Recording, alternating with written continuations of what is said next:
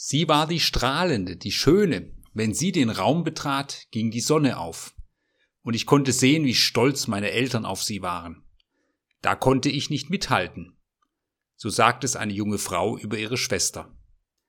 Er war der Stolz meines Vaters, kräftig und praktisch veranlagt. Natürlich sollte er den Betrieb übernehmen. Ich dagegen war der Versponnene mit den zwei linken Händen. Er hat es nicht gesagt, aber ich habe es gespürt wie wenig er mit mir anfangen konnte. Es ist ein großes Thema, wenn Eltern ihre Lieblinge haben. Und es führt immer wieder zu großem Schmerz und inneren Verletzungen und hohem Konfliktpotenzial. Und da braucht es tiefe Versöhnung. Kein Wunder, dass die Brüder von Josef sich ärgern. Josef, der Lieblingssohn des Vaters Jakob, da heißt es, Jakob hatte Josef lieber als alle seine Söhne. Und Jakob zeigt das auch noch deutlich. Die Söhne müssen arbeiten und der Bruder bekommt ein schönes Geschenk, einen kostbaren bunten Mantel. Und dann hat dieser Bruder auch noch Träume, in denen er träumt, dass sie sich einmal vor ihm verneigen werden. Sie können ja nicht wissen, dass das prophetische Träume sind, die in die Zukunft weisen. Verständlich, dass die Brüder wütend sind. Aber dass sie eine Gelegenheit nützen und ihren Bruder als Sklaven nach Ägypten verkaufen, das ist natürlich schon eine sehr heftige Reaktion. Für Josef, den Liebling, beginnt eine harte Zeit. Verkauft, heimatlos, verraten, ins Gefängnis geworfen, vergessen, eine Zeit kaum auszuhalten. Manchmal gibt es solche Zeiten, wo wir fragen, wie schaffe ich das nur? Und doch spüren wir in dieser grandiosen Erzählung, Thomas Mann hat ja dann einen dicken Roman darüber geschrieben, wir spüren, wie Josef dennoch einer ist, der irgendwie getragen wird. Nicht das trägt ihn, dass er mal der Liebling war, sondern es ist eine andere Kraft, die ihn trägt. An einzelnen Stellen stehen zwei Worte. Yahweh Imo. Der Herr war mit ihm. Gott war mit ihm. Wie es Jesus später sagt, ich bin bei euch alle Tage. Und dann, schließlich nach vielen Jahren, steigt Josef zu einem der wichtigsten Männer Ägyptens auf und aufgrund einer Hungersnot kommen die Brüder zu ihm. Sie erkennen ihn nicht mehr, aber er erkennt sie genau. Und jetzt? Was nun? Es ist so der Spannungshöhepunkt der Erzählung. Wie würden Sie die Erzählung nun weiterschreiben? Wie oft gab es das schon in der Geschichte, dass der neue Machthaber oder die neuen Machthaber zunächst aufgeräumt haben unter den Gegnern. Säuberungsaktionen nennt man das dann beschönigend. Josef reagiert anders. Überraschend. Er gibt sich nicht gleich zu erkennen, sondern testet den Zusammenhalt seiner Brüder und dann spürt er, dass sich in ihnen etwas verändert hat. Und dann gibt er sich zu erkennen. Er versöhnt sich. Er lässt den Rest der Familie holen und bewahrt sie vor dem Hungertod. Sie wohnen nun miteinander in Ägypten. Happy End. Aber es gibt noch eine Nachgeschichte. Als der Vater Jakob gestorben ist, fürchten sich die Brüder Josefs. Sie denken, nun könnte Josef das Böse rächen, was wir an ihm getan haben. Und so kommen sie zu ihm und sagen, Vergib uns doch die böse Tat, die wir an dir getan haben. Aber Josef weint, als sie solches zu ihm sagen. Und Josef sagt, Fürchtet euch nicht, stehe ich denn an der Stelle Gottes? Ihr gedachtet es böse mit mir zu machen, aber Gott gedachte es gut zu machen um zu tun, was jetzt am Tage ist, nämlich am Leben zu erhalten ein großes Volk. So fürchtet euch nun nicht, ich will euch und eure Kinder versorgen. Und er tröstete sie und redete freundlich mit ihnen.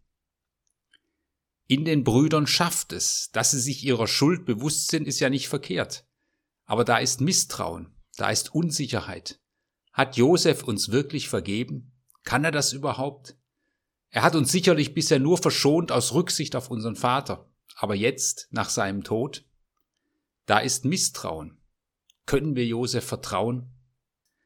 Misstrauen ist ja nicht immer etwas Schlechtes. Es gibt ja ein sogenanntes gesundes Misstrauen.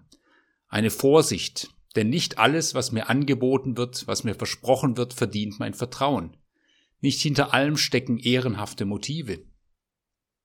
Es gibt aber auch ein Misstrauen, das sich so tief eingefressen hat, dass es krankhaft wird oder fast krankhaft wird.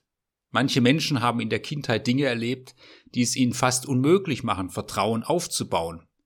Zum Beispiel die Erfahrung, nicht gewollt zu sein. Oder wir erleben es auch bei manchen in der Corona-Zeit. Ein Misstrauen, dass hinter allem, was ist und was entschieden wird, irgendwelche bösen Mächte am Werk sind. Misstrauen wird zu einem Gefängnis. Ohne Vertrauen funktioniert kein Miteinander. Wir kennen jemand nie ganz, ja nicht mal uns selbst. Es braucht immer ein Stück weit Vertrauen. Vertrauen wächst natürlich durch Erlebnisse, durch Erfahrung. Diese Erfahrung der oder dem kann ich vertrauen. Anscheinend reicht diese Erfahrung, dass Josef sie aufgenommen hat, den Brüdern noch nicht. Da ist Misstrauen. Sie kommen, vergib uns das, was wir getan haben. Wir sind deine Knechte. Von Brüdern machen sie sich zu Knechten. Misstrauen macht zu Knechten. Mich erinnert das an ein Gleichnis, das Jesus erzählt. Da kommt der Sohn, der das Erbe des Vaters durchgebracht, verprasst hat, zurück und will um Vergebung bitten und nun als Knecht bei seinem Vater arbeiten. Ich bin nicht mehr wert, dein Sohn zu sein, sagt er. Aber bevor der Sohn dies überhaupt sagen kann, ist der Vater ihm schon entgegengelaufen, hat ihn in den Arm genommen. Das ist Barmherzigkeit. Ein Bild für die Barmherzigkeit Gottes und das Umarmen auch ein starkes körperliches Zeichen. Auch bei Josef reagiert ja der Körper. Er weint. Dieses Misstrauen geht ihm ganz nahe. Damit hat er nicht gerechnet. Auch Jesus ist immer wieder erschüttert und fragt, habt ihr denn kein Vertrauen? Josef sagt dann, fürchtet euch nicht. Ich will euch und eure Kinder versorgen. Und er tröstet sie und redet freundlich mit ihnen. Eine wunderbare, beeindruckende Reaktion. Sie ist nicht selbstverständlich. Und immer wieder staunen wir auch über solche Reaktionen. Als Nelson Mandela 1990 nach fast 30 Jahren Haft entlassen wurde, hätte er nun zur Vergeltung, zur Rache aufrufen können.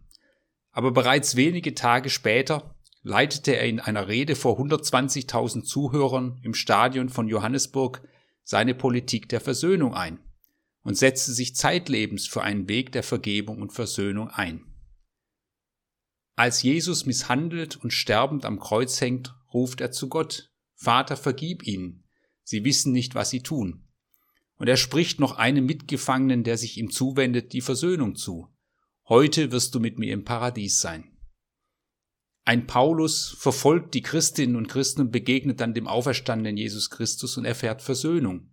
Und er sagt es so, aus Gnade bin ich, was ich bin. Und wir spüren da eine ganz große Freiheit.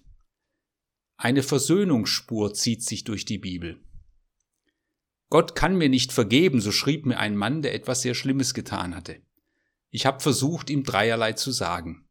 Erstens, es ist gut, dass ihnen das Gewissen schlägt.